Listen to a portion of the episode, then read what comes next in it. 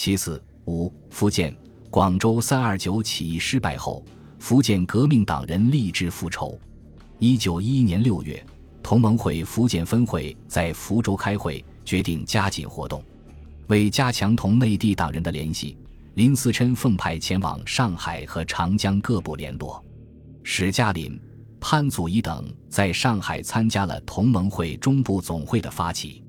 在福州，分会会长郑祖荫则以省咨议局常驻议员的身份出现，通过公开团体桥南公益社在社会上联络各界，暗中扩展同盟会组织。武昌起义后。官府十分惊慌，社会秩序混乱，同盟会分会便趁机全力以赴地筹备起义。他们在学界、商界都有良好的基础，掌握有民团、体育会，但与军界关系有限。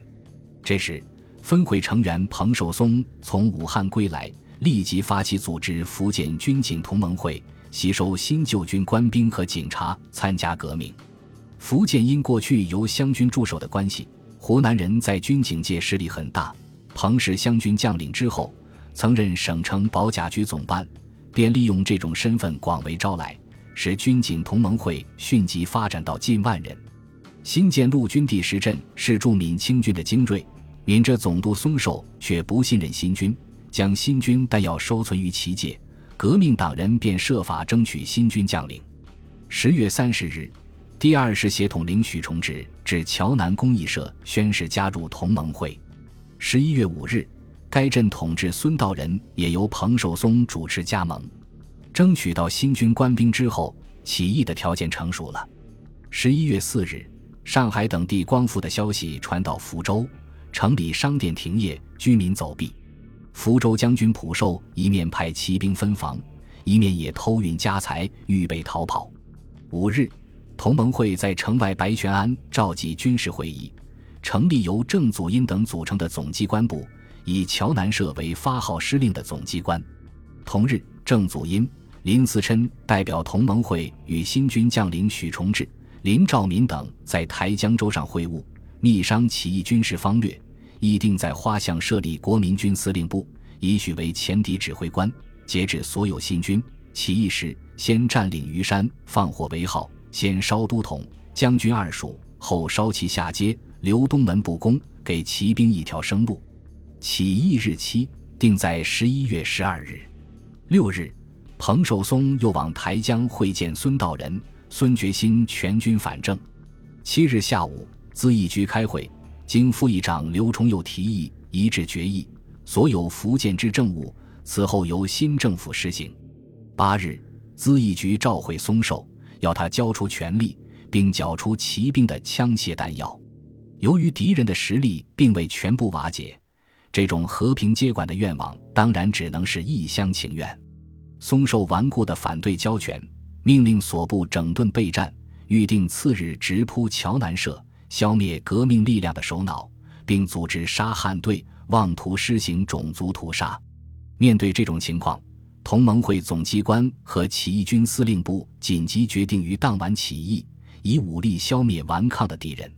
当天，武备学堂和福州各校学生齐集桥南社，分编为炸弹队、洋枪队。炸弹队入城随军攻守，洋枪队占领和守卫城内外重要单位。九日零时，新军出动，迅即占领虞山，在其北面山腹布防，装置大炮。彭寿松率炸弹队攀登而上，与新军会合。骑兵以法政学堂为中心点，据民房作战，并派人四处放火，以阻止革命军的进攻。新军和炸弹队在密集的炮火掩护下前进，骑兵不知退却，死伤数百人。革命军数大旗招降，骑兵纷纷逃亡。松寿闻败，吞金自杀。晚。普寿写降书请求停战。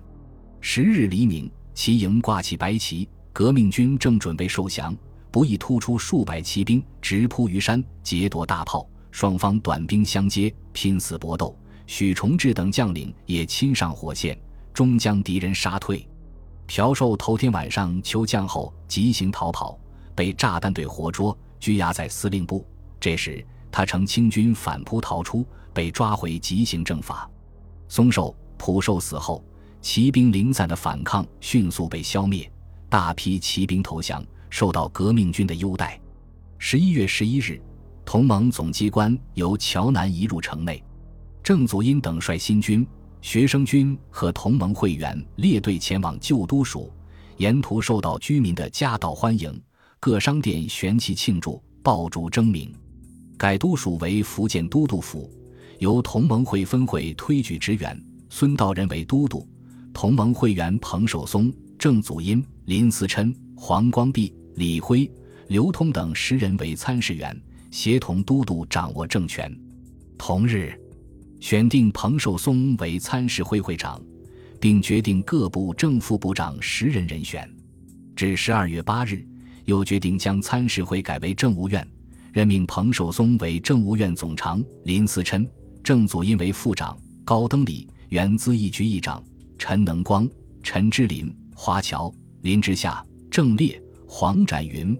黄乃长、翁浩分任各部部长，林森、萧其斌、林长民、蔡良元、潘祖仪等分任次长。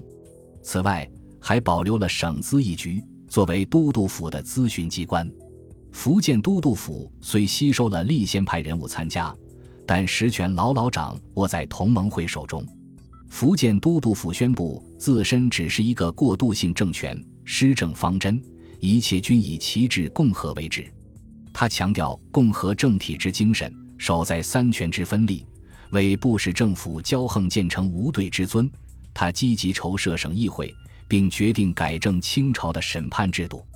孙道人还下令豁免厘金及一九一零年以前就欠钱粮，改良租税，以利民生。外交部长陈能光致书本省和外洋各商会，要求他们支持新政权。他谴责了清朝政府同帝国主义签订的不平等条约，表示他日国际条约终有修改之一日，鼓励商人侨胞为此努力。新军整顿以后，以许崇智为闽军北伐总司令，于十二月率杜迟一协北上。这支军队后由杜迟率领赴山东烟台，在那里和清军作战。福州起义前后。福建各地革命党人和民众也在积极准备夺取当地政权。都督府成立后，命令各地原有地方官和民众团体自治所一同维护地方治安，等待醒方派官员接管。这样，福建大部分地区，如兴化、至莆田、福宁、至霞浦、延平、至南平、建宁、至建瓯、邵武、泉州、至晋江、漳州、至龙溪各府。都是在革命党人、民众或官吏宣布承认光复后兵不血刃的接管的，只有厦门、汀州、至长汀两府由革命党人起来夺取了政权，而经过比较激烈战斗的仅仅汀州一府。厦门地方革命党人力量较强，同盟会员张海山、光复会员王振邦在此积极准备光复。十一月八日，青厦门到清帆逃走。十日，福州光复。王振邦等见形势已成，去找厦门自治会会长陈子挺商量光复问题。陈不赞成武装起义，同盟会骨干乃自行决定于十五日起事。到十五日，他们召集了群众大会，宣讲革命宗旨，然后率领数千群众列队向道台衙门进发，力须奔逃一空。次日，厦门军政分府成立，张海山被推为统治。厦门革命党人因籍贯不同而分成福州、厦门两派。张属于人数较少的福州派，不久即遭到王振邦为首的厦门派的攻击，发生内讧。警方派参事员宋渊源安抚闽南，出面调解。由省中派出道隐司令驻厦，另设参事会，聘请当地革命党人和绅士参与政务。汀州府与省会相隔虽远，但在广东影响下。早有革命党人在活动。十一月十九日夜，商行在同盟会员涂衍凡、广东大埔人等的促进下宣布独立。次日，游勇凡标部侵扰上行，为保卫治安，图等向大埔革命军请援。大埔已于十三日由革命党人光复，组成军队向汀州发展。十八日光复永定。二十四日。大埔民军司令李宗尧派童国珍率部抵上杭，成立军政府，以童国珍为军政长，收缴了清军枪械。同日，会党温开元也率所部民军入城，与同部冲突。二十六日，李宗尧到杭，当晚消灭了温部。但是，知县公开复以孙道人有令保守地方，拒不交印。绅士们也与军政府离心离德，加以军政府禁烟禁赌，地痞流氓也蠢蠢欲动，革命政权并不稳固。二十七日，府城长汀的同盟会员约集当地清军宣布独立，备受旧派阻挠，也请李宗尧派军前往。三十日，民军到达，成立军政府。